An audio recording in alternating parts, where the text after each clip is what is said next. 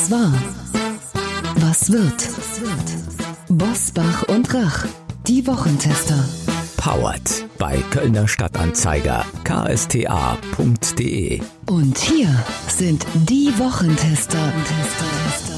Wolfgang Bosbach und Christian Rach.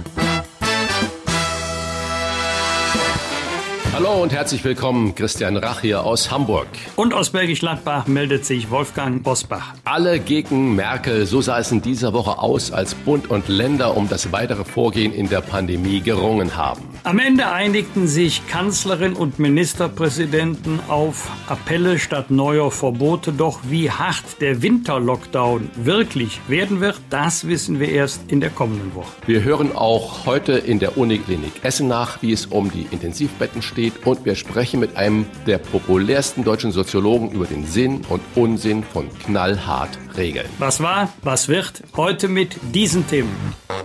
Auf dem Prüfstand der Wochentester. Ein Freund Politik. Versteht die Kanzlerin das echte Leben nicht mehr? Winterknigge. Werden die Regeln jetzt nur noch für Deppen gemacht? Yogi-Desaster. Sollte der Bundestrainer bereits vor der EM 2021 seinen Rücktritt anbieten? Als Gäste begrüßen die Wochentester Professor Harald Welzer. Der Soziologe und Sozialpsychologe erklärt, warum die Corona-Politik härter ist, als sie sein müsste. Und im Corona-Praxischeck Dr. Carola Holzner. Die Notärztin an der Uniklinik Essen warnt vor unberechtigter Angst und falschem Scham im Umgang mit dem Coronavirus. Und auch heute wieder mit dabei unser Redaktionsleiter Jochen Maas, der sich immer dann zu Wort meldet, wenn wir ein klares Urteil abgeben sollen. Ja, hallo, schönen guten Tag aus Köln. Heute mal mit einem Good Day nach Dänemark wo wir in dieser Woche mit den Wochentestern in die Top 100 der dänischen Podcast-Charts eingestiegen sind. Äh, das ist eher ungewöhnlich, denn da gibt es generell wenige deutschsprachige Podcasts in diesen Charts und ähm, deshalb von dieser Stelle mal ganz liebe Grüße an unsere dänischen Hörerinnen und Hörer. Und wir möchten heute an dieser Stelle herzlich unserem Partner Motatos danken, der die heutige Folge unterstützt. Motatos ist ein schwedisches Unternehmen, passt ja dann fast ein bisschen zu Dänemark, das es sich zur Aufgabe gemacht hat, gegen die Verschwendung von Lebensmitteln zu kämpfen. Über ein Drittel aller Lebensmittel landen im Müll. Pro Jahr sind das 1,6 Milliarden Tonnen Lebensmittelabfälle weltweit. Diese Abfälle verursachen rund 8 Prozent der globalen Treibhausgasemissionen. Die Gründe fürs Wegwerfen sind vielfältig. Mal ist es das abgelaufene Mindesthaltbarkeitsdatum, was im Übrigen, das darf der Supermarktleiter AD an dieser Stelle einmal sagen, tatsächlich nur ein Mindesthaltbarkeitsdatum ist. Mal sind es Verpackungsfehler oder saisonale Produkte. Wer möchte schon nach Weihnachten noch an der Weihnachtsschokolade knabbern? Motatos hat es sich zur Aufgabe gemacht, diese Lebensmittel zu retten und online günstig zu verkaufen. Im Sortiment sind Getränke, vegane Produkte, Fitness- und Superfoods, aber auch Drogerie- und Haushaltsprodukte und alles für den Vorratsschrank. Und für diesen nachhaltigen Supersmart Supermarkt geben wir Ihnen heute zum Kennenlernen 15% Rabatt auf die Erstbestellung. Denn Motatos will als Antwort auf den Black Friday 140 Tonnen Lebensmittel in nur 14 Tagen retten. Wie das geht? Einfach im Internet auf motatos.de klicken, Produkte aussuchen und beim Bezahlen den Gutscheincode Wochentester eingeben. Und noch einmal, weil ganz wichtig, motatos.de ist Ihr Online-Shop für nachhaltiges Einkaufen. Und da bekommen Sie in dieser Aktion stolze 15% Rabatt. Einkaufen und beim Bezahlen den Gutscheincode Wochentester eingeben. Bitte in Großbuchstaben schreiben Wochentester und dann werden automatisch 15% abgezogen. Also einfach mal ausprobieren, können Sie wunderbar machen, nachdem Sie diese Folge gehört haben. Und hiermit nochmal Danke an unseren Werbepartner motatus.de für die Unterstützung. Und nun starten wir in die Top-Themen der Woche. Wie war die Woche?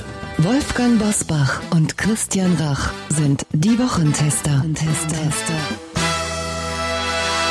Wolfgang, wir werden gleich mit Professor Welzer über den Sinn von Corona-Verboten sprechen und dann sprechen wir natürlich auch noch über die 0 zu 6 Pleite der Nationalmannschaft in Sevilla gegen Spanien oder ich sag mal anders, das Yogi-Desaster in Sevilla. Doch lass uns zunächst mal auf eine Schlagzeile schauen, die diese Woche bestimmt hat. Kinder sollen nur noch einen Freund treffen. Ich finde, da braucht es einen Klartext von dir. Hat die Kanzlerin da die Botenhaftung verloren oder sich einfach nur im Wort falsch ausgedrückt? Ich fürchte, dass es so gemeint war, wie es auch geklungen hat. Muss allerdings an dieser Stelle Kanzlerin, Bundesgesundheitsminister in Schutz nehmen. Man darf sich das nicht so vorstellen, dass die beiden im Kanzleramt oder im Gesundheitsministerium sitzen sitzen mit einem weißen Blatt Papier und dann selbst Vorschläge erarbeiten. Das machen die Abteilungen, die Fachreferate im Ministerium, die Spiegelreferate im Kanzleramt. Aber beide tragen natürlich die politische Verantwortung für all das, was aus ihren Häusern kommt und der Öffentlichkeit vorgestellt wird.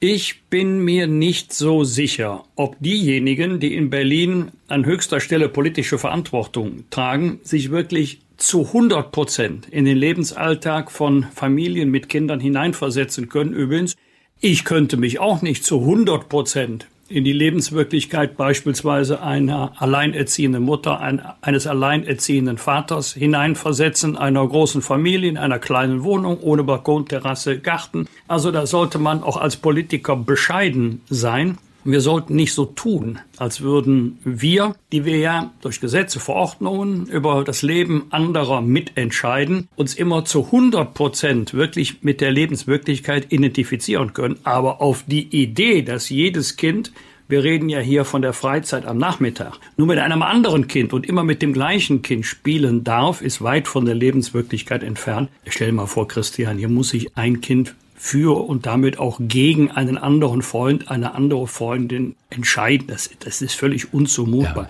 Morgen sitzen sie im Bus zusammen, dann sind sie in der Klasse zusammen, dann sind sie im Schulhof zusammen und nachmittags sollen sie sich dann entscheiden. Nein, ich glaube übrigens auch nicht, dass das nächste Woche kommt. Aber sag mal nochmal ganz kurz da zu dem Thema.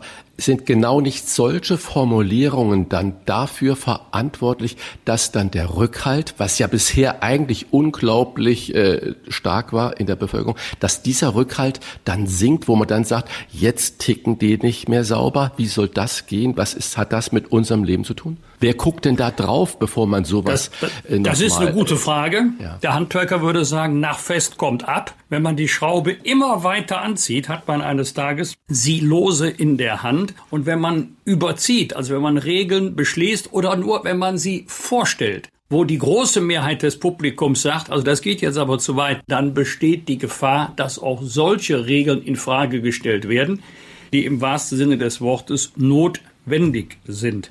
Was sich nach dem Treffen Kanzlerin mit Ministerpräsidenten abgezeichnet hat. Beim nächsten Gipfel am kommenden Mittwoch wird es um weit mehr gehen als nur um Appelle. Es droht ein harter Winterlockdown. Auch die Gastronomie wird vermutlich weiter betroffen sein. Weihnachten dicht, möglicherweise auch noch im Januar. Christian, du als Fachmann der Branche, wie ist doch die Stimmung? Ja, ich habe mich in der Tat äh, diese Woche mit ganz, ganz vielen Kollegen, ehemaligen Kollegen äh, getroffen, unterhalten, meistens am Telefon natürlich oder auch online. Da ist ein riesengroßes Fragezeichen. Äh, zuerst einmal hat man, als äh, der Lockdown, dieser zweite Lockdown jetzt kam, aber gleichzeitig mit der Ankündigung doch 75 Prozent des Umsatzes von November 2019 erstattet werden soll, gab es ein richtig Erleichterungsseufzen in der Branche, wo man gesagt hat, boah, das ist mal nun irgendwas, äh, was wirklich hilft. Wir haben jetzt schon Ende November. Das heißt, jetzt kommen die Sozialabgaben, werden immer am 20. fällig. Es wird alles Mögliche, muss jetzt abgebucht werden. Die Mieten kommen, die Gehälter kommen. Und bisher gibt es noch nicht mal ein Antragsformular für diese Erstattung der 75 Prozent. Kein Steuerberater, kein Wirtschaftsprüfer, geschweige denn die Unternehmer wissen, wie das überhaupt vonstatten gehen soll. Und da frage ich mich natürlich, äh, ich bin da sehr drin in dieser Fiskalisierung, was ja Gesetzesgrundlage seit 1. Januar 2020 äh, ist. Das war eigentlich schon fast verbindlich, auch in 2019. Das Finanzamt hat alle relevanten Daten online vorliegen, von jedem Betrieb. Die könnten mit einem Klick gucken und sagen, Betrieb X hat äh, im November 2019 100.000 Euro gemacht. Zweiter Klick, 100.000, 75 Prozent sind 75.000 Euro. Dritter Klick, Überweise 75.000 Euro. Weil alles passiert nur online, aber wir machen da einen Verwaltungsakt draus, der unglaublich ist. Und wenn jetzt die Betrugsampel käme, würde ich sagen, nee, da kann ja gar nichts betrogen werden, weil das ist ja die direkte Standleitung äh, vom letzten Jahr, was die Betriebe an die Finanzämter gemeldet haben. Das heißt, das sind die absoluten Zahlen und die Wahrheiten.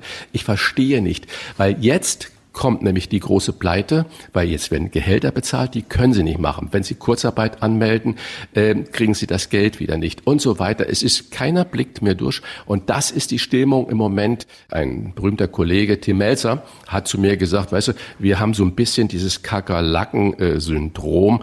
Äh, sag ich, was heißt das denn? Ja, man kann draufschlagen, aber wir sind irgendwie nicht tot zu kriegen und ähm, das ist so Fatalismus eigentlich schon. Ich werde mal gucken, vielleicht können wir mit Tim Melzer auch mal sprechen hier in unserem Podcast Podcast wäre wunderbar, aber die Stimmung ist echt im Keller. Wolfgang, was ich von dir gerne als Politik-Insider wissen würde, es gab ja diese Woche einen riesen Zoff um die Beschlussvorlage der Kanzlerin, die wohl unabgestimmt war und die am Sonntagabend den Länderchefs und nur wenig später der Bild-Zeitung vorlag. Wie kommt es zu solchen Indiskretionen? Äh, man sagt ja durchstechen. Wer, wo sind solche Stellen und äh, ist das bewusst gemacht oder äh, sind das immer so Störfeuer von irgendwelchen Seiten? Wer macht das? Sowas passiert in 99 Prozent der Fälle nicht fahrlässig, sondern vorsätzlich. Ich habe ja auch in der Politik erst lernen müssen, soll etwas öffentlich werden, schreibt niemals Pressemitteilung drauf, sondern Achtung, vertraulich oder nur für den Dienstgebrauch. Dann wird es auch in den Redaktionen gelesen. Da haben sich natürlich die Sitten verändert durch die Technik. Früher musste man ja rausgehen, um irgendjemandem etwas zu sagen oder wie es auch gerne heißt, etwas zu stecken. Heute kannst du ja aus der Sitzung heraus unter dem Tisch simsen. Und schon ist es beim ersten Empfänger und dann ist es bei den nächsten 100 und dann ist es bundesweit rund. Ich glaube, niemand wäre dankbarer als die Kanzlerin, wenn diese Sitte abgestellt werden würde. Und du wirst auch keinen finden, der bei der Frage, wer war das, sich meldet und sagt, ich. Man, da wird man immer im Dunkeln herumtapsen. Ich habe es früher aus Fraktionssitzungen gemerkt. Da gab es schon Agenturmeldungen über Redebeiträge in der Fraktion, obwohl die Fraktionssitzung noch gar nicht beendet war. Und das Erstaunliche war, die Meldungen waren auch richtig. Was am Ende von den Ländern gekippt wurde oder vertagt wurde, ist die sogenannte Schnupfenquarantäne bei leichter Erkältung. Wie hättest du denn, Christian, als Arbeitgeber, als Restaurantchef darauf reagiert? Ja, das ist natürlich gerade in dieser Zeit extrem problematisch. Jetzt kommen so viele hätte, täte, Tüte. Wenn jetzt kein Lockdown wäre, trotzdem die Pandemie natürlich nach wie vor um sich greift, dann würde ich jedem der natürlich eine laufende Nase hat oder wirklich permanent am nächsten Husten ist, sagen, bleib bloß zu Hause, weil äh, dieses unausgesprochene Gefühl, was du ja da hast als Gast, da ist einer in dieser Zeit, der mhm.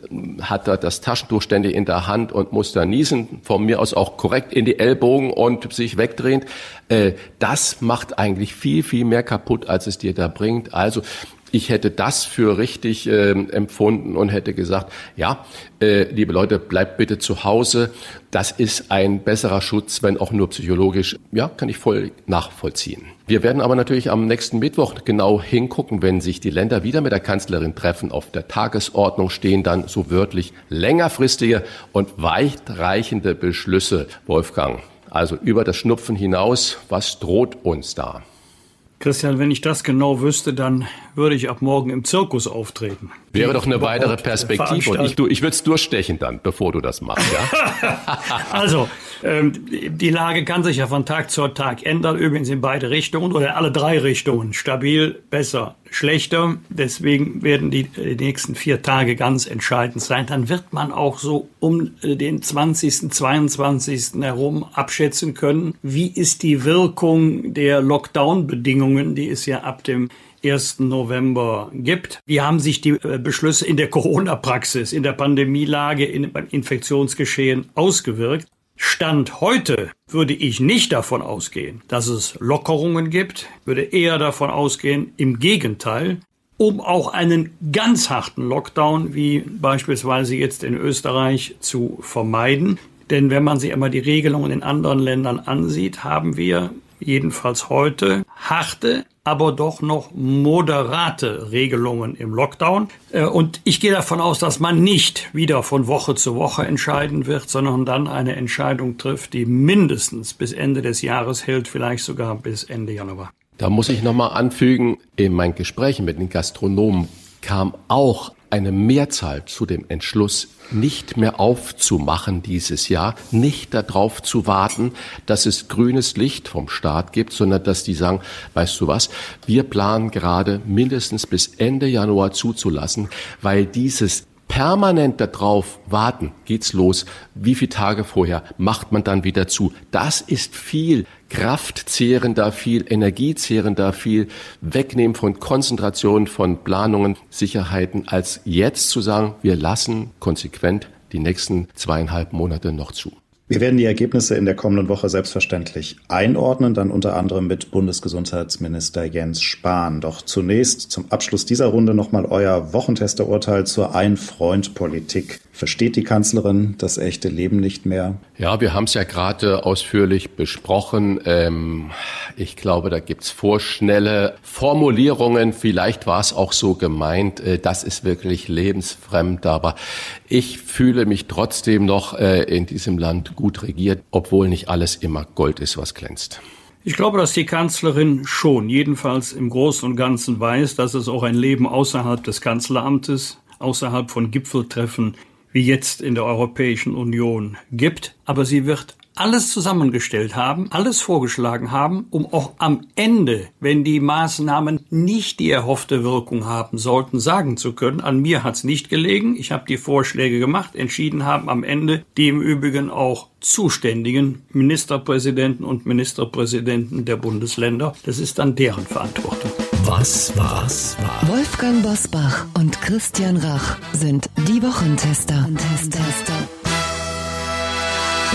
Wir haben mit ihr genau vor vier Wochen an dieser Stelle über die Pandemie und die Lage in den Krankenhäusern gesprochen. Und das wollen wir heute wieder tun. Herzlich willkommen, Frau Dr. Holzner von der Uniklinik Essen. Hallo, guten Morgen. Dieses Gespräch war noch vor dem zweiten Lockdown, in dem wir nun mittendrin stecken bei immer noch sehr hohen Infektionszahlen. Frau Dr. Holzner, wir können in diesem Gespräch heute sicherlich keinen Überblick über ganz Deutschland geben, aber wenn wir nur einmal die Intensivstation an Ihrer Klinik, an der Uniklinik Essen betrachten, wie hat sich die Zahl der belegten Intensivbetten in den vergangenen vier Wochen verändert? Ja, also die Anzahl der Patienten hat ähm, zugenommen. Die Anzahl insgesamt hat sich ähm, ja mindestens verdoppelt und es ist auch kein Abflachen so richtig festzustellen. Wir haben, ähm, wir sind gut ausgestattet, das ist schön, aber wir müssen uns darauf verlassen, dass jetzt äh, der Lockdown auch greift und wir nicht an die Kapazitätsgrenzen kommen. Sie haben es gerade schon erwähnt. Wie lange haben Sie denn noch Kapazitäten? Was könnte noch im Maximum passieren, dass Sie sagen, okay, das kriegen wir gerade noch so hin? Ja, die Schwierigkeit ist ja, dass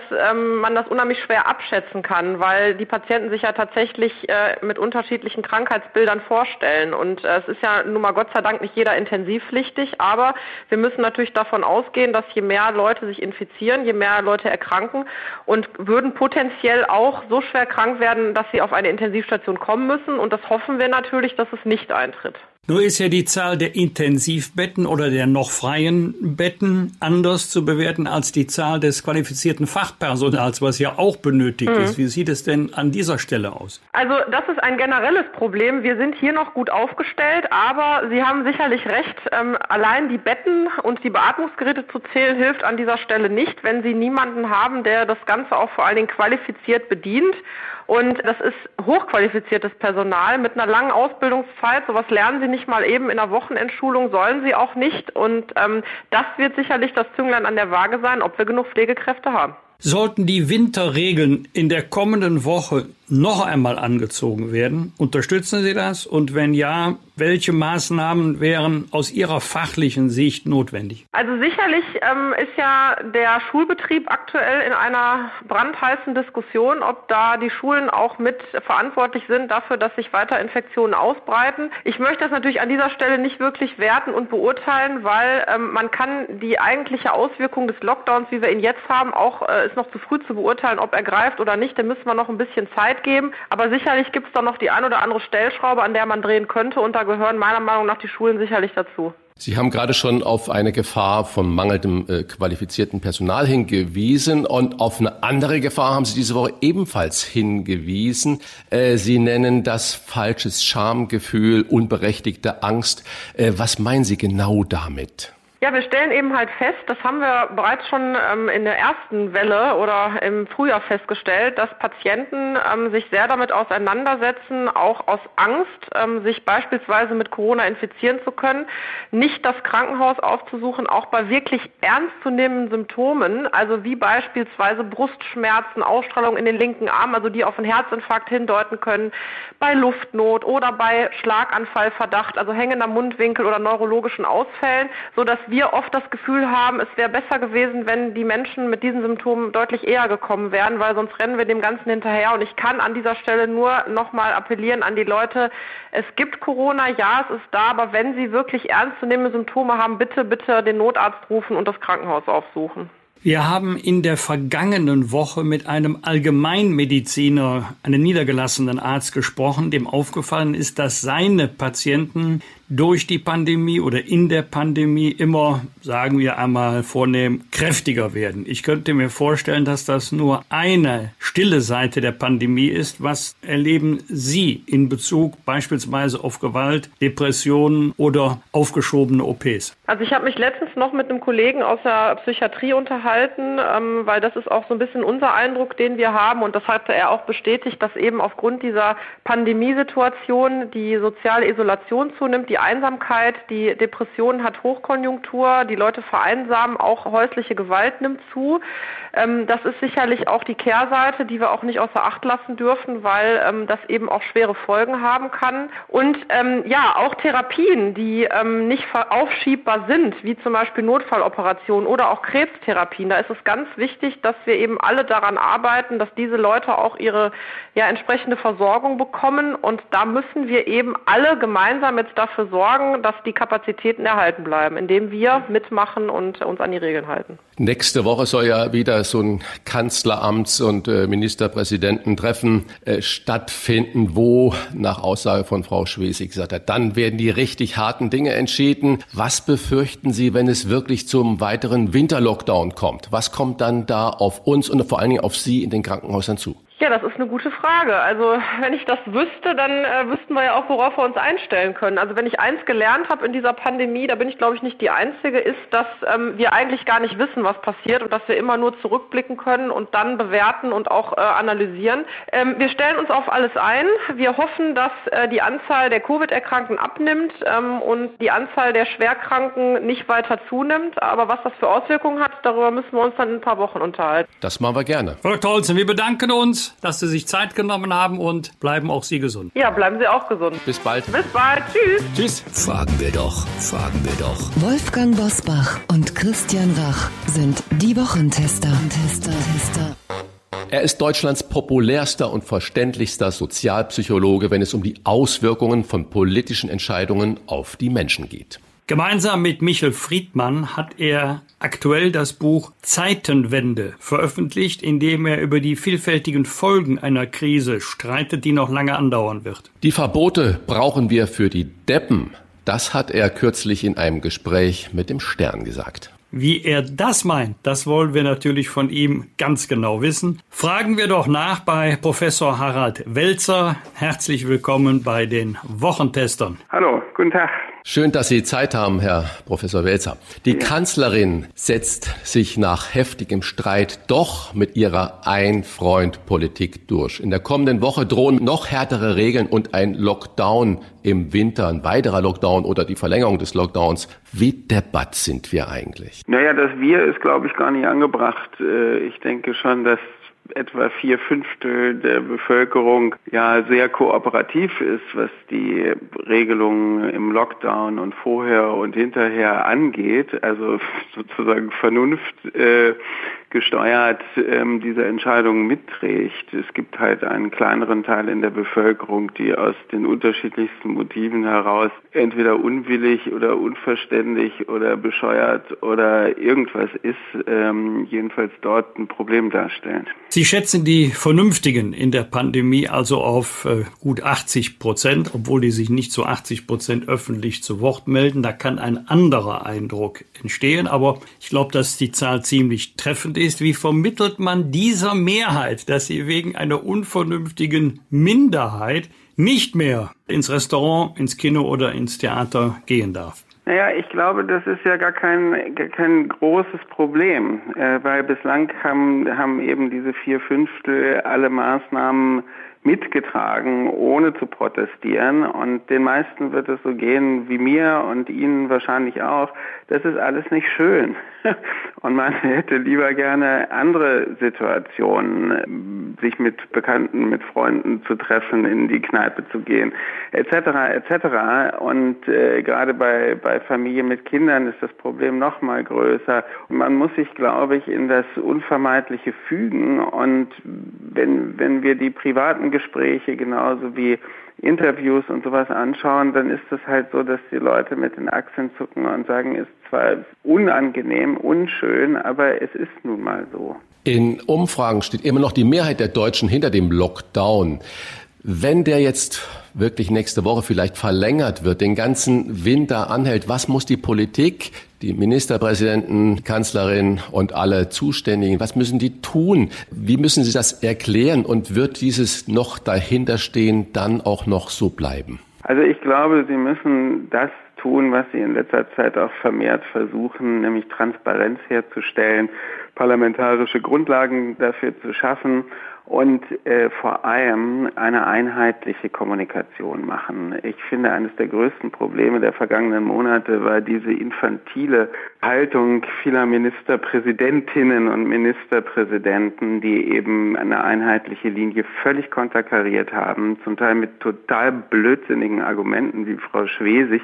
Wir haben ja kaum Infektionen in Mecklenburg-Vorpommern, deshalb brauchen wir andere Maßnahmen. Wenn man Infektionsgeschehen und Ausbreitung an ansieht, ist das sozusagen eine vollkommen kontraproduktive Aussage und äh, hat in der Bevölkerung einfach dazu geführt, dass eine Verunsicherung herrscht. Äh, wenn, wenn es keine einheitliche Ansage aus der Politik gibt, keine einheitliche Argumentation, kein einheitliches solidarisches Dahinterstehen, dann ist das natürlich ungut für die kooperative Haltung der Bevölkerung. Frage eines ehemaligen Abgeordneten an den Sozialpsychologen. Was macht das mit uns Menschen, wenn wir jetzt politisch dokumentiert bekommen sollten, dass die persönlichen Anstrengungen des Frühjahrs und des Sommers doch so gut wie nichts gebracht haben? Das weiß ich ja nicht. Also so gut wie nichts gebracht kann man ja vielleicht nicht so ohne weiteres sagen, weil wir ja trotz der hohen Zahlen im, im Ländervergleich noch sehr gut dastehen. Und ich glaube, das ist auch ein Effekt, wenn man jetzt meinetwegen die Bundesrepublik mit der Schweiz vergleicht. Die Schweiz hat auf eine völlig frappierende Art und Weise auf Maskenpflicht, Abstandsregeln, Schließung von Bars äh, und so weiter verzichtet und steht jetzt wesentlich schlechter da als wir. Und das so ein Land, was ansonsten im Grunde genommen bei jeder Regulierung äh, ganz vorne ist. Also insofern glaube ich, dass, sagen wir mal, ein positiver Faktor auch im Empfinden der Menschen hier ist, dass wir noch so halbwegs gut äh, über die Runden kommen. Und die Frustration resultiert natürlich, das können wir aber in der Runde wahrscheinlich alle nachvollziehen, daraus, dass man sich doch der Illusion im Sommer hingegeben hat, dass das Gröbste überstanden sei und man zur Normalität zurückkehren kann. Und dann kam halt dieser brutale Herbst mit den, mit den wirklich so schnell ansteigenden Infektionszahlen und der erneuten höheren Bedrohlichkeit, das ist nicht so einfach zu verarbeiten. Sie beschreiben in Ihrem Buch äh, Zeitenwende, den gewaltigen Druck auf die Gesellschaft und die Unordnung der Welt. Und wenn wir jetzt das, was Sie gerade erzählt haben, gesagt haben, mal ein bisschen prophetisch für das Jahr 2021 uns anschauen wollen mit den drei Stichworten Wirtschaftskrise, Staatsschulden, Bundestagswahl. Ist das dann nicht ein wunderbarer Nährboden zum Beispiel für die AfD? Also ich würde sagen, es ist eine, eine brisante Konstellation, zumal ja wahrscheinlich die wirtschaftlichen Auswirkungen im Jahr 2021 viel tiefer spürbar werden als im Jahr 2020. Kleine Fußnote, ich bin immer so sehr erstaunt über die prophetische Kraft der Wirtschaftsforschungsinstitute, die bis auf eine Kommastelle dann für die Quartale des Wirtschaftswachstums voraussagen können. Wahrscheinlich, damit sie es hinterher wieder korrigieren können, wie die Wirklichkeit anders war. Die Sache mit der AfD sehe ich etwas wie soll man sagen, optimistischer, weil wir haben ja bislang in der Pandemie gesehen, dass das Systemvertrauen gewachsen ist und die Zustimmung zu den Demokratiezerstörern gesunken. Und ich glaube, solche Ereignisse, wie sie sich im Bundestag und vor dem Bundestag oder beziehungsweise vor dem Brandenburger Tor jetzt abgespielt haben, tragen sicherlich dazu bei, dass also wirklich nur noch ein harter Kern von Demokratieverächtern AfD wählen wird. Die ganze alte Theorie mit, das sind die Abgehängten, die von den Eliten enttäuschten, fand ich sowieso schon immer falsch. Äh, und heute kann man sehen, dass der Anstieg der AfD-Wählergruppen eher ein Luxusphänomen gewesen ist, wo Leute nicht verstehen, wie ein Staat funktioniert und handeln muss und was Institutionen sind und sozusagen ihre, ihre Dauernörgelei übersetzen in eine Wahlentscheidung zugunsten einer rechten Partei. Und davon ist jetzt nur noch das rechte Potenzial wirklich übrig geblieben. Und wir können dann politisch auch endlich mal den Diskurs realistischer machen. Das sind Leute, die die wählen, die wissen, was sie tun und nicht irgendwelche irregeleiteten äh, Bürgerleien, denen wir mit Aufklärung beikommen können. Sie meinen also, dass zum Beispiel das Einschleusen von solchen Agitatoren, wie wir das diese Woche im Bundestag gesehen haben, in die Räume des Bundestags, die dann zum Beispiel unseren Wirtschaftsminister Altmaier angegangen sind und viele Abgeordnete auch, dass das eigentlich so ein Hilferuf der AfD war. So Mensch, uns gibt es noch, wir sind noch hier und äh, weil sie ja in diesen letzten sechs Monaten eigentlich keine politische Rolle gespielt haben? Na, ich würde sagen, die AfD ist ja ein parteigewordener Hilferuf der mit der Migrationsproblematik groß geworden ist und danach fiel ihnen nichts mehr ein. Und es ist ja auch schade für die AfD, dass die Institutionen wie die Agentur für Arbeit und andere mit dem großen Flüchtlingsthema ganz hervorragend und professionell umgegangen sind, sodass das ja im Alltag eine vergleichsweise geringfügige Rolle etwa auf der Ebene anderer Problemlagen in der Gesellschaft spielt. So, dann haben sie da irgendwie nicht mehr so viel rumzunörgeln und haben dann ja verschiedene Versuche gemacht, also gegen Fridays for Future zu hetzen, den, an den Klimawandel nicht zu glauben, Donald Trump gut zu finden.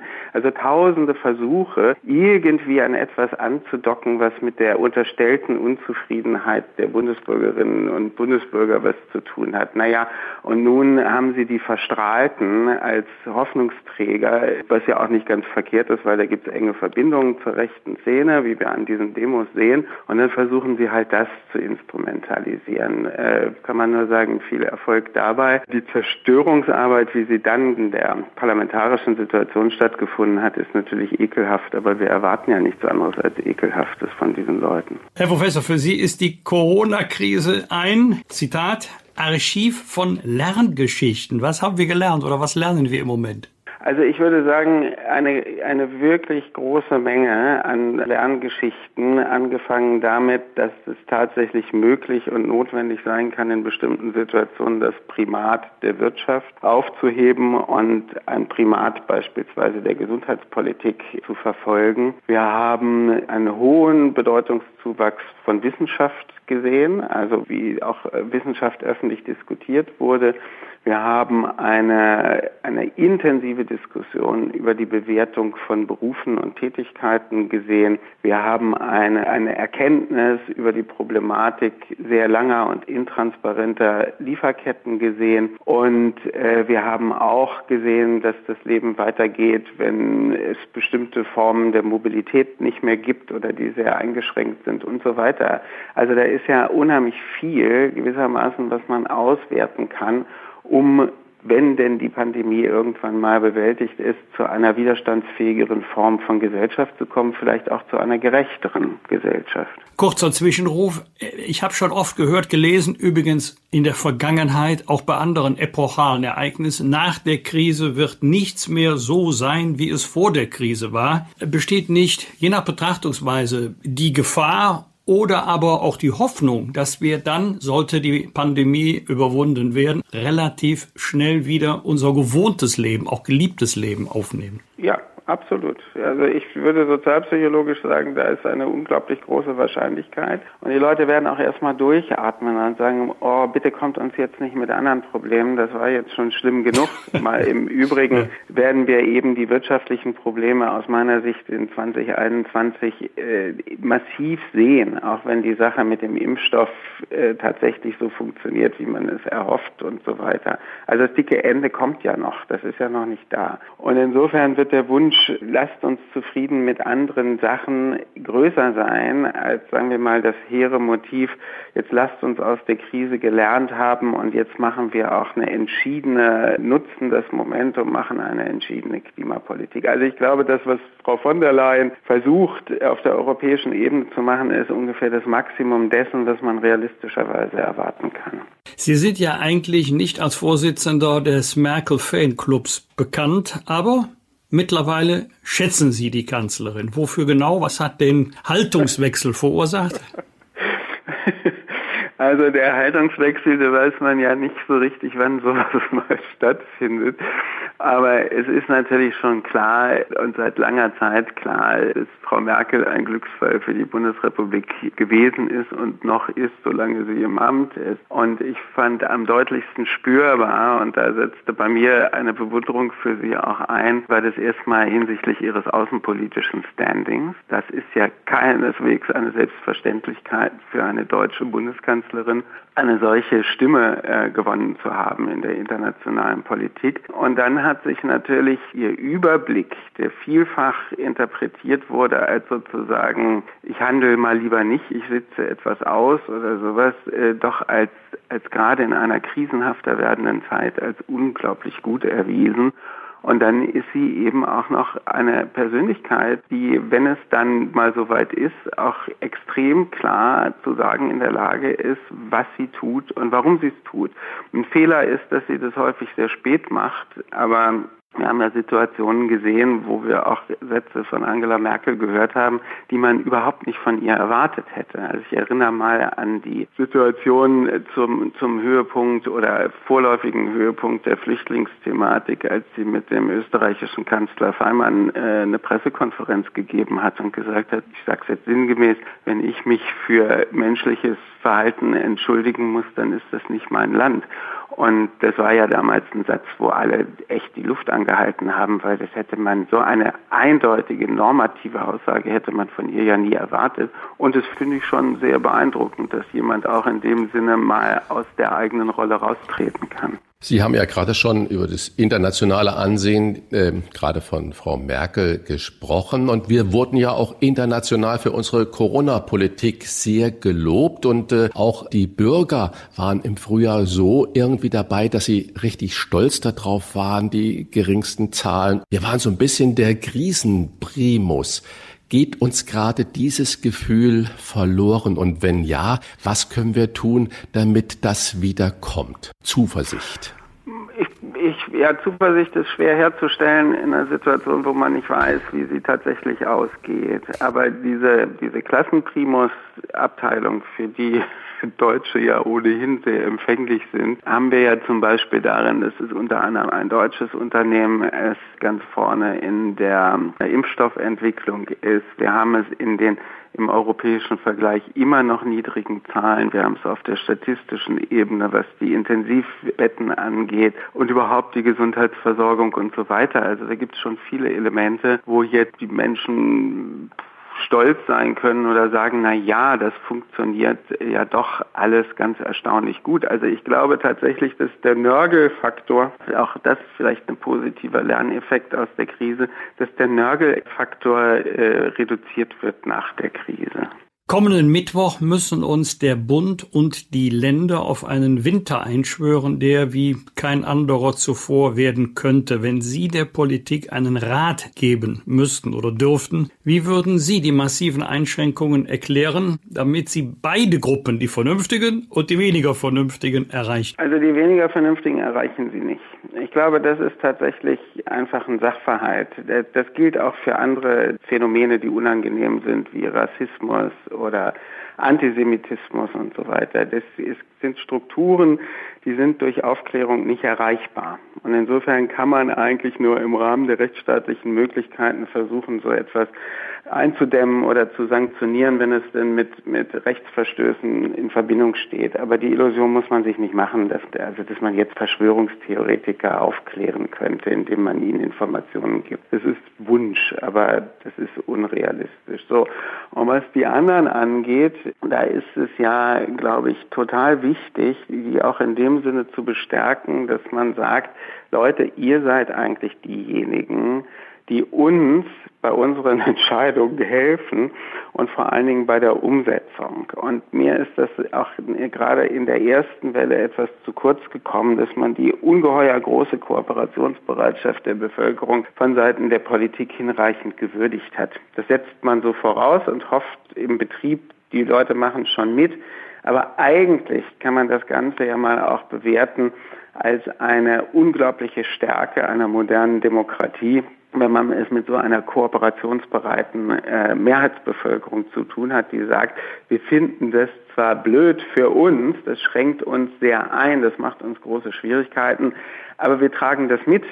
Das muss man sich ja demokratietheoretisch mal auf der Zunge zergehen lassen, was das eigentlich für den Reifegrad einer Demokratie aussagt. Und ich finde, das muss von Politik stärker gewürdigt werden. Neben diesen Aspekten, dass sie halt erklären, was sie machen und eben wirklich dieses teilweise aus meiner Sicht populistische Querschießen von Ministerpräsidentinnen und Ministerpräsidenten, das muss echt unterbleiben. Und wenn ich noch was anderes sagen darf, was für mich zu den ungelösten Rätseln der Menschheit zählt, ist die vollkommen indolente Haltung der Kultusminister und Innen der ganzen KMK, äh, dass man mit einer Verbissenheit am Präsenzunterricht festhält, was weder pädagogisch angemessen ist, noch virologisch angemessen, noch irgendwie erklärlich ist, warum das der Fall ist. Eine letzte Frage noch von mir.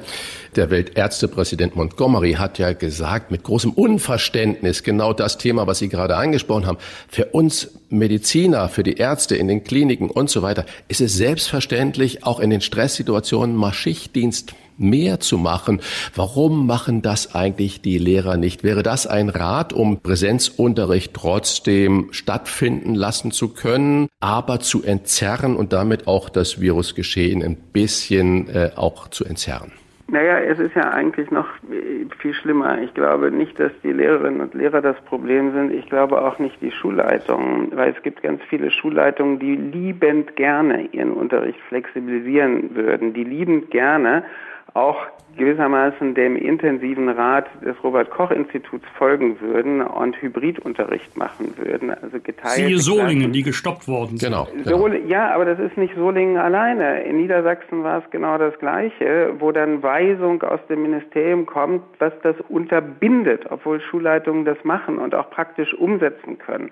Und hier ist ja genau sozusagen eine Pervertierung. Auf der einen Seite argumentieren die Ministerpräsidenten mit den Segnungen des Föderalismus, dass man vor Ort besser entscheiden könnte.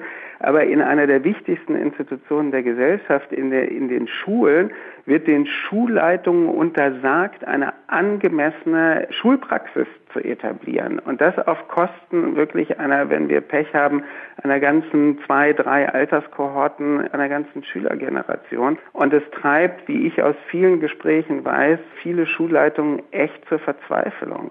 Und dann sehen Sie immer die Interviews mit diesen ja auch fachfremden Kultusministerinnen, die dann in Inbrunst sagen, Präsenzunterricht ist wirklich das Wichtigste, was es irgendwie gibt. Jetzt sehen wir in den ganzen umliegenden europäischen Ländern Pustekuchen mit Präsenzunterricht. Ja, in Österreich sind die Schulen zu, in äh, anderen ähm, europäischen Ländern auch. Und das wird bei uns auch passieren, wenn man weiterhin diese unverantwortliche Politik macht, anstatt mal von vornherein zu sagen, wir haben ja die Konzepte entwickelt, es gibt diesen Stufenplan, ab welcher Inzidenz man die Klassen teilt und so weiter. Und die, die KMK hält mit einer Beharrlichkeit, die überhaupt nicht erklärbar ist, daran fest. Es sei denn, der Grund liegt darin, dass sie Angst haben, dass wenn die Leute ihre Kinder zu Hause betreuen müssen, das natürlich für die Wirtschaft eine schlechte Sache ist. Ansonsten kann man das pädagogisch und seuchenpolitisch kann man das überhaupt nicht erklären bringt die Leute, die Schulen in echte Schwierigkeiten. Er lehrt an der Europa-Uni Flensburg und leitet die Stiftung Futur 2 in Berlin. Und er hat uns heute mitgenommen in die Lerngeschichten dieser Krise. Wir bedanken uns sehr, sehr herzlich bei Professor Harald Welzer. Ja, vielen Dank. Ja. Spaß Danke gemacht. für das tolle Gespräch und die guten Alles Gute. Ansichten. Ciao. Ja, okay. Bis dahin. Tschüss. Rauf und runter. Wolfgang Bosbach und Christian Rach sind die Wochentester. Wochentester. Wir geben Ihnen an dieser Stelle wie immer unsere ganz persönliche Bewertung ab über das, was wir diese Woche gut oder schlecht fanden. Daumen hoch oder Daumen runter, klare Urteile sind gefragt. Wolfgang, gab es in dieser Woche irgendetwas, wo du gesagt hast, Daumen hoch oder Daumen runter? Bei all den traurigen Meldungen und Ereignissen, für mich als katholischer Christ gab es auch etwas wirklich Erfreuliches. Deshalb Daumen rauf für den Aachener Bischof Helmut Dieser. Ich zitiere, Fortan darf man sich nicht mehr den Priestern enger verbunden fühlen als den Betroffenen, also den Opfern. Die Weihe und das geistliche Amt schützen nicht vor Haftung und vor Ahndung, sagt Bischof Dieser. Zitat Ende. Solche Sätze würde ich mir auch von anderen Bischöfen oder Kardinälen wünschen.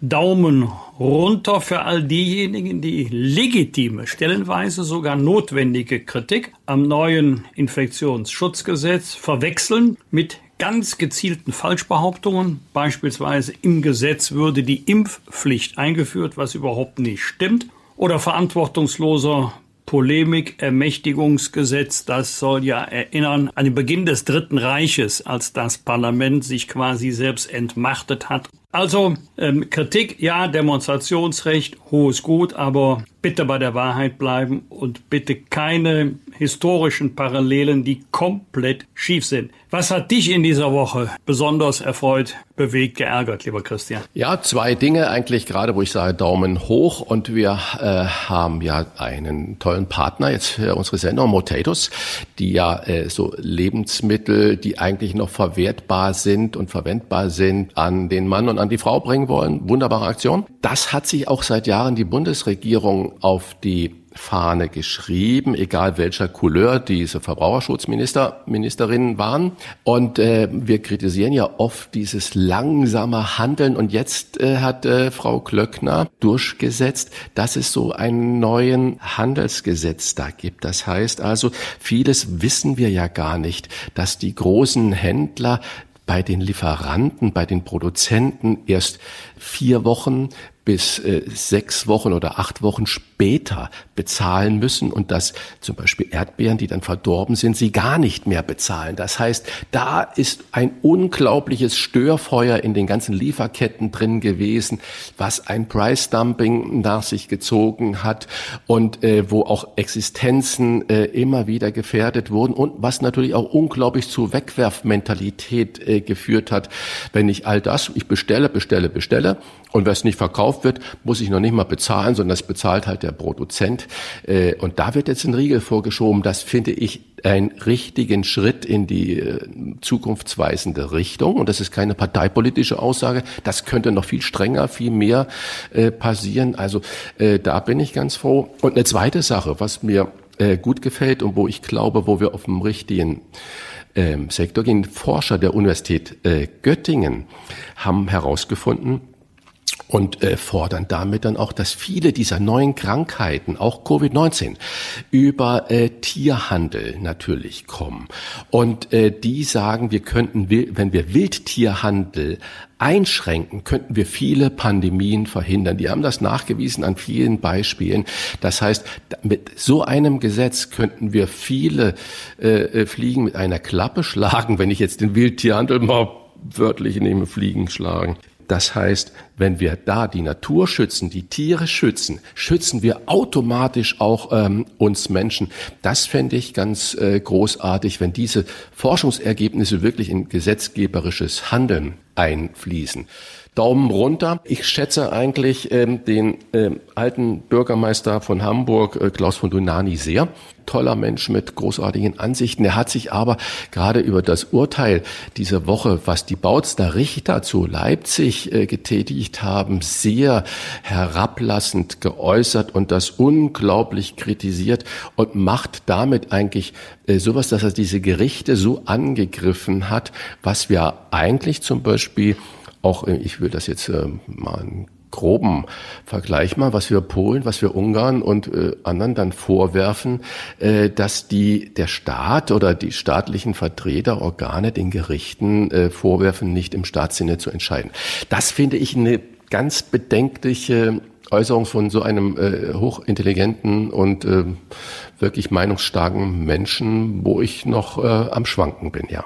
Was ich sofort nachvollziehen kann, denn das OVG Bautzen musste sich ja in seiner Entscheidung am Bundesverfassungsgericht orientieren. Und wer die Entscheidungen aus Karlsruhe zum Demonstrationsrecht kennt, der weiß, dass die Latte genau. so für ein Verbot aber ganz, ganz, ganz hoch liegt und hätte Bautzen anders entschieden, wäre sofort Karlsruhe angerufen worden und das Ergebnis wäre kein anderes gewesen als das. Genau, deswegen denke ich, Politiker müssen sich zurückhalten beim Kritisieren von äh, Gerichtsurteilen.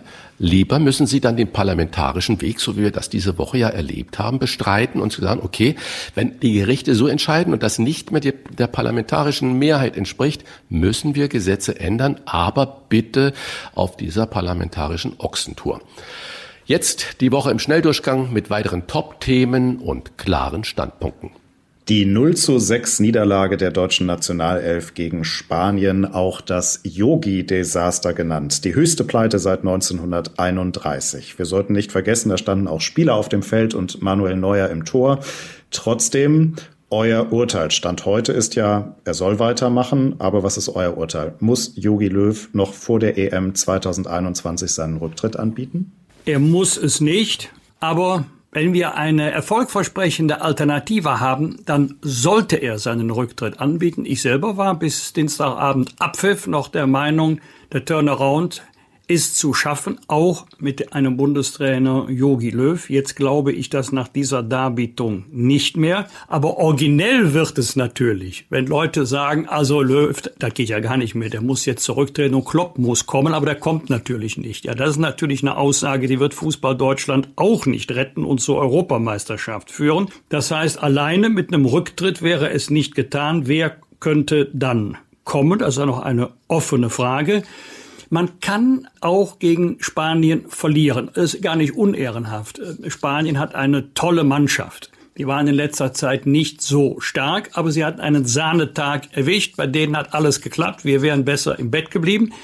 Aber was mich besonders erschrocken hat, wir hatten elf Spieler, stimmt, aber wir hatten keine Mannschaft auf dem Platz. Ich habe auch beim 2-0, 3-0 nicht gemerkt, dass die Spieler gesagt haben, so, das ist jetzt eine Frage der Ehre wir ergeben uns nicht. Da hatten zu viele hängende Köpfe. Vielleicht liegt es daran, eine etwas mutige These gebe ich sofort zu, dass wir in Deutschland zu oft von Kontaktverboten gesprochen haben in letzter Zeit oder dass das einige Spieler auch auf sich bezogen haben, vor allen Dingen unsere Abwehr, also jetzt mal Kontakte mit den spanischen Angreifern vermeiden, ist in der Pandemie sinnvoll, aber auf dem Fußballplatz nicht. Wolfgang, ich glaube, du warst ja in deinem vorigen Leben irgendwie Fußballkommentator oder Fachmann. Das klingt ja schon richtig professionell. Toll. Du, äh, wir 89 ja Spiele für den FC Bundestag auf dem Buckel. Ansonsten ja, habe ich es ja, nie über die Kreisklasse hinaus geschafft. Wir haben ja dieses schon gerade bei unseren Wochenaufregern äh, öfters mal gehabt. Und ich schätze Jogi Löw unglaublich. Und er hat wahnsinnig viel für den deutschen Fußball getan. Und jetzt hacken da alle auf ihm rum. Das finde ich schon wieder unsäglich. Ich habe ja da nur schon oft das mal die These vertreten.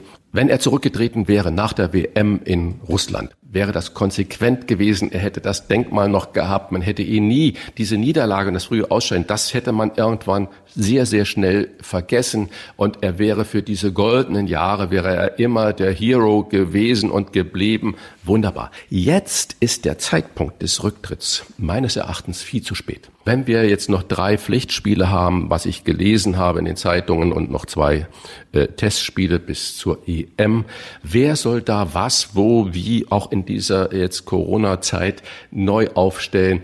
Und äh, ich wundere mich immer, wie die Zeitungskommentatoren schon Namen ins Spiel bringen, wo ich vermute, dass sie noch nie mit Hansi Flick, mit Klopp oder mit Rangnick gesprochen haben, sondern einfach mal, da wird eine Trommel gerührt und da wird Politik gemacht und Kicker macht Online-Befragungen. 94 Prozent halten Jogi Löw für einen Versager und für schlecht. Ich meine, wie kommt das? Dieser Mann hat solche Verdienste.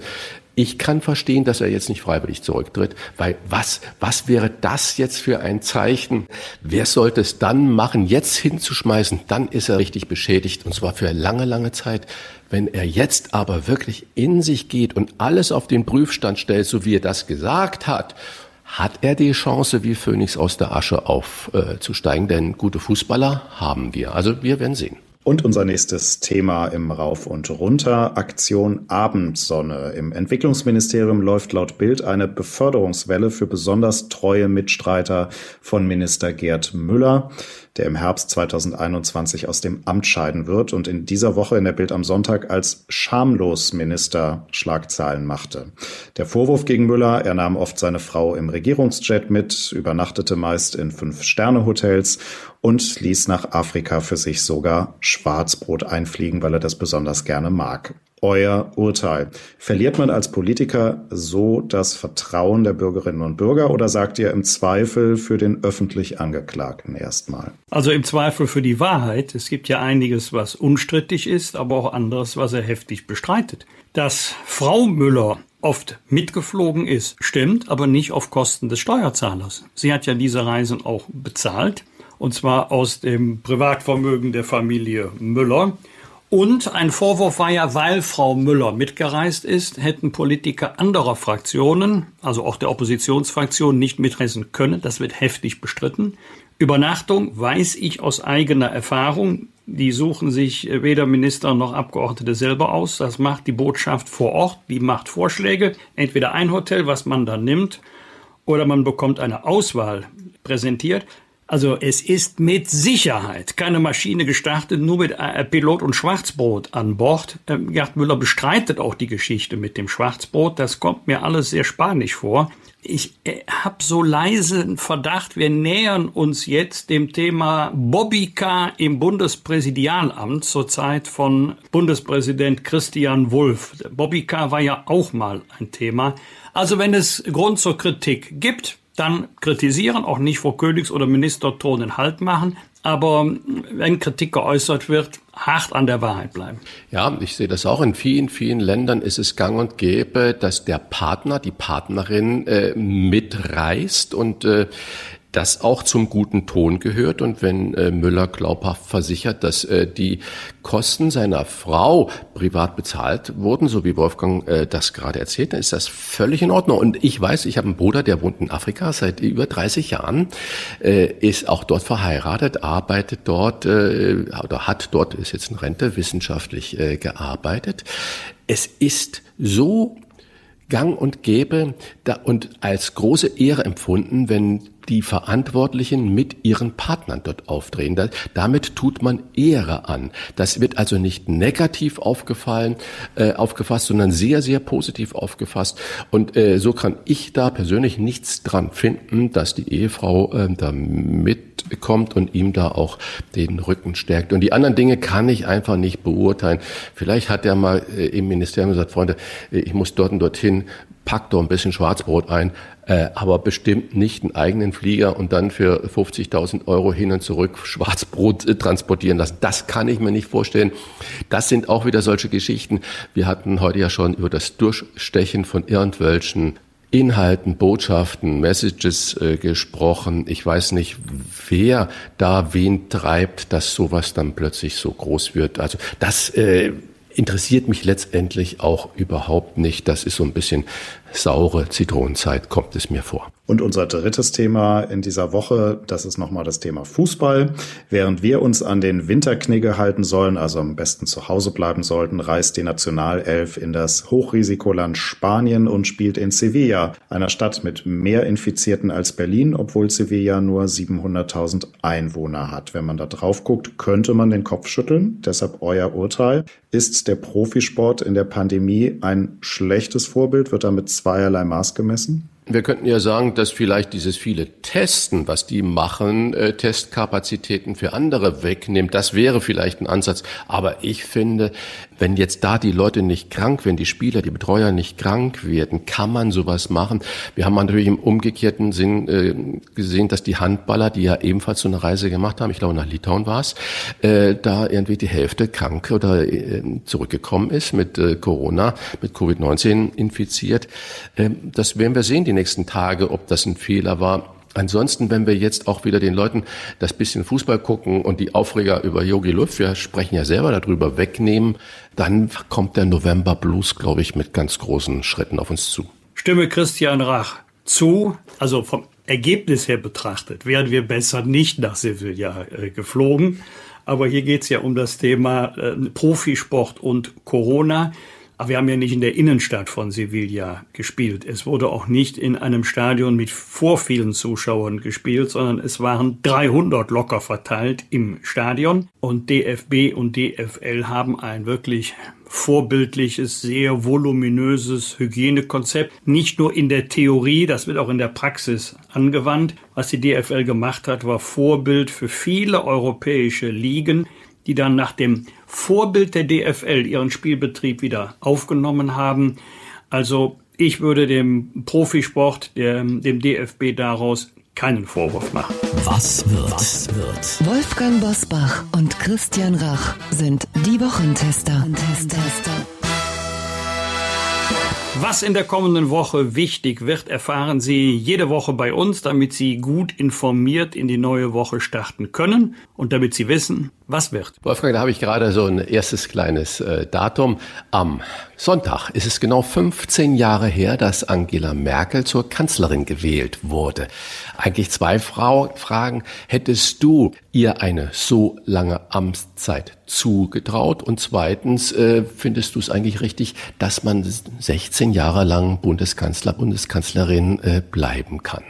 Um mit der letzten Frage anzufangen. Ja, ich bin dafür, dass es die Wählerinnen und Wähler entscheiden, wer dieses Land regieren soll. Ähm, ich weiß nicht, ob Amerika ein wirkliches Erfolgsmodell ist. Mit einem hohen Maß an Wahrscheinlichkeit wäre ja Barack Obama noch einmal wiedergewählt worden, aber er durfte ja nicht noch einmal antreten. Es war Professor Welzer, der vorhin das überragende internationale Ansehen der Kanzlerin angesprochen hat das erwirbst du denn doch nicht in ein, anderthalb Wahlperioden. Das erwirbst du doch nur mit einer wirklich langen Amtszeit. Und ähm, es ist ja sehr häufig so, in Amerika nennt man das lame duck, in der zweiten Periode, wenn alle wissen, noch einmal darf die Kanzlerin, darf der Kanzler nicht kandidieren, dann verlierst du auch an politischer Autorität. Ich habe ihr eine so lange Amtszeit zugetraut und zwar aus zwei Gründen. Erstens kann ich mich noch sehr gut 1983 an den Start von Helmut Kohl erinnern wie er damals von nicht wenigen verspottet wurde, wegen des pfälzischen Dialektes. Äh, als Birne wurde er karikiert. Er war 16 Jahre unser Bundeskanzler und am Ende musste der Spiegel schreiben, nach der Wiedervereinigung, äh, Glückwunsch, Kanzler. Und ich war ja einige Jahre einer ihrer Stellvertreter, als Angela Merkel Fraktionsvorsitzende war. Ich habe also aus nächster Nähe sie kennengelernt und mit ihr zusammengearbeitet. Ein Erfolgsgeheimnis ist auf jeden Fall, dass sie von vielen unterschätzt wurde. Am Montag läuft um 20.15 Uhr im ersten Programm das Fernsehevent Gott nach dem Drehbuch von Ferdinand von Schirach. Es geht darum, um die Frage, wer bestimmt, wie und wann unser Leben zu Ende geht, zu Ende gehen soll. Zum Film sollen die Zuschauer über die assistierte Sterbehilfe abstimmen. Was glaubst du, Christian, wie geht die Abstimmung aus? Oha, das ist eine, eine echt schwere Frage. Übrigens, der Film ist mit hervorragenden deutschen Schauspielern äh, besetzt. Äh, großes Kino, muss ich dazu sagen. Und ich habe letzte Woche das Glück gehabt, äh, mit Götz Schubert, einem der bekanntesten deutschen Schauspieler, da zusammenzusitzen in einer Fernsehsendung. Und äh, der hat, äh, der spielt da einen medizinischen Sachverständigen da in dem Film. Und äh, natürlich haben wir darüber gesprochen, äh, wie geht das denn aus und was glaubt er? Und er sagt, ja, der Film oder Schirach äh, lässt es auch im Buch eigentlich total offen. Und ich glaube, genau so wird es ausgehen. Vielleicht haben wir eine 50-50 ähm, Gleichstand in den Meinungen freigeben oder nicht freigeben. Vielleicht mit einer Tendenz zu nicht assistierter Sterbehilfe, dass man, dass die Mehrheit das eigentlich ablehnt und vielleicht eine Minderheit oder eine, eine große Minderheit doch sagt, okay, wenn es äh, wirklich sicher ist, wenn es viele Sachverständige, mehr als zwei gibt, die sagen, das ist kein Leben mehr oder kein lebenswertes Leben mehr, ähm, dann soll es denn so sein. Aber ich glaube, dass eine kleine Mehrheit sagen wird, auf keinen Fall, weil es auch unserer christlichen Tradition absolut äh, zuwiderlaufen würde. Wolfgang. Jetzt werde ich mal ganz mutig. Ja, bitte. Und schätze das genaue Gegenteil, dass eine deutliche Mehrheit es anders sehen wird. Da spielt meine eigene Einschätzung an dieser Stelle mal keine Rolle oder meine Haltung auch, hast du völlig recht, fundiert auf religiöser christlicher Überzeugung. Aber ich gehe mal davon aus, eine Mehrheit wird es anders sehen, also für assistierte Sterbehilfe abstimmen. Wenn der Film gelaufen ist, Christian, wissen wir beide mehr. Am ja, lass, Dienstag lass uns auch gerne auch darüber dann nächste Freitag ja, sprechen, weil ich finde, das ist ja wirklich ein ganz, ganz spannendes Thema, wo wir äh, gerne auch nochmal dann äh, uns diesem Ergebnis widmen könnten. Finde ich gut. Zumal es in solchen Fragen da sollte man sich hüten, das anzunehmen. Nicht richtig ja. und falsch gibt. Es ist egal, wie man votiert. Zweifel an der Richtigkeit eines Votums bleiben immer, wobei es auch viele gibt, die sagen, nur meine. Meinung, das ist die einzige, die gilt. Aber ich glaube, wir zwei gehören dieser Fraktion nicht an. Am Dienstag hatten wir vor genau 20 Jahren den ersten BSE-Fall bei zwei in Deutschland geborenen Rinder. Damals hatten alle Angst, heute denkt keiner mehr an BSE vielleicht noch einige Rinder. Spendet das nicht auch ein bisschen Hoffnung in Zeiten des Coronavirus, lieber Christian? Ja, ich glaube, dass die wenigsten äh, diese Verbindung herstellen äh, werden. Äh, BSE, kaum noch jemand weiß das. Ich weiß noch, vor 20 Jahren war ich unglaublich aktiv noch in der Gastronomie, als Koch tätig und so weiter. Und das war ein wirklicher Schock, weil plötzlich alles, was mit Knochen und Innereien und so weiter verbunden war, ein No-Go war, ein wirkliches No-Go und kein Mensch hat das mehr gegessen. Und das hat bis heute, hält es so an. Versuch mal bitte in einer Stadt, auf dem Land ist vielleicht ein bisschen anders, Innereien zu verkaufen. Äh, so. Und äh, aus, ich sage mal, aus Umweltschutzgründen, aus Tierwohlgründen wir sind verkommen zu einer Nation der Filetfresser. Das regt mich total auf. Wir wollen gar nicht wissen, was passiert mit der Leber, mit den Nieren, mit dem Darm, mit den anderen Innereien. Wir wollen lieber die Augen zumachen und nur noch ein Stück Rücken oder ein Stück Filet haben. Das geht gar nicht. Dann lieber auf Fleisch verzichten. Aber nochmal zu deiner Frage. Du merkst, wie mich so ein Thema wirklich aufregt, weil das ist eine Verweichlichung, die wir da haben und eine Negierung der Lebenssituation und von Tierwohl und Tierschutz, äh, was in meinen Augen gar nicht geht. Und da können wir nächstes Jahr gerne auch mal eine richtige Sendung drüber machen. Aber ich glaube, dass äh, Coronavirus ähm, nichts damit zu tun haben wird und dass wir auch im Volk, ähm, in der Bevölkerung damit keinerlei Verbindung herstellen. Und ich weiß nicht, wo da die Hoffnung herkommt. Ich denke, dass äh, immer mehr Impfungen äh, jetzt auf den Markt kommen werden. Wir haben das von Moderna mitbekommen und jetzt hat auch äh, BioNTech nochmal äh, seine Prognosen für die Wirksamkeit des eigenen Impfstoffes auf 95 Prozent erhöht. Wir hatten letzte Woche ja darüber gesprochen. Ähm, ich glaube, dass das viel mehr Hoffnung machen wird als äh, dieses BSE. Ein letztes was wird? Wir haben heute bereits ausführlich darüber gesprochen. Am Mittwoch berät Angela Merkel mit den Ministerpräsidenten über den weiteren Winterlockdown. Wie hart das wird, das diskutieren wir selbstverständlich am kommenden Freitag hier in diesem Podcast. Und zwar in einem exklusiven Gespräch mit Bundesgesundheitsminister Jens Spahn.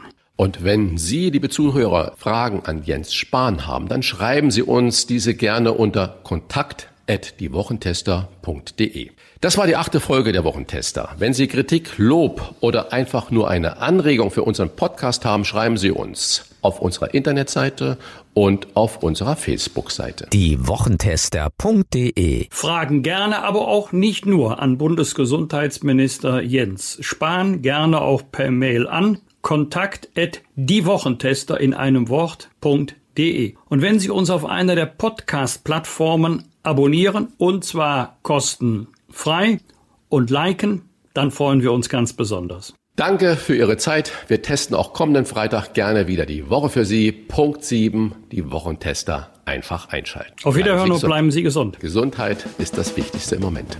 Was war? Was wird? Wolfgang Bosbach und Christian Rach sind die Wochentester. Ein Maßgenau Podcast. Powered bei Kölner Stadtanzeiger ksta.de.